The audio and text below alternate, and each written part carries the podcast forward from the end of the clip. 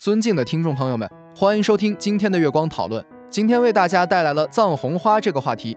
藏红花又被称为番红花或西红花，是一种常见的中药材，其原产于欧洲、地中海沿岸和亚洲西南部。藏红花的花朵为深红色或紫色，有特殊的香气，其柱头是名贵的中药材，在中国、伊朗、印度等国家被广泛使用，被认为具有多种药效和保健功能。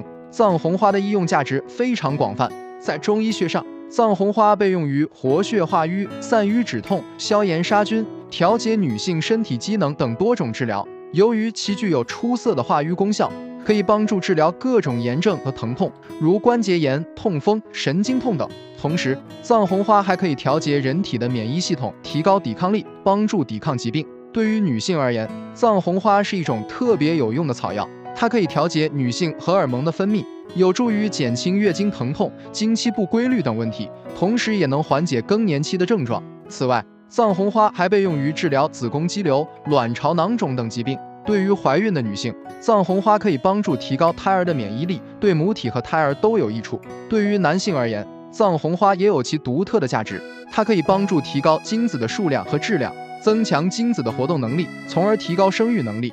此外，藏红花还被用于治疗各种男性泌尿生殖系统疾病，如前列腺炎、前列腺增生等。然而，虽然藏红花有许多药用价值，但并非适合所有人使用。孕妇使用藏红花时需要特别谨慎，因为其可能会引起子宫收缩，导致流产。此外，有些人可能会出现对藏红花的过敏反应，如皮疹、呼吸急促等症状。因此，在使用藏红花之前，最好咨询医生或中药师的意见。总的来说，藏红花是一种非常有价值的中药材，具有广泛的药用价值和保健功能。然而，我们需要正确使用它。这就是我们本期所有内容。大家也可以通过微信公众号搜索“大明圣院”了解其他内容，Apple 播客或小宇宙搜索“荣正法师”。感谢大家的收听，我们下期再见。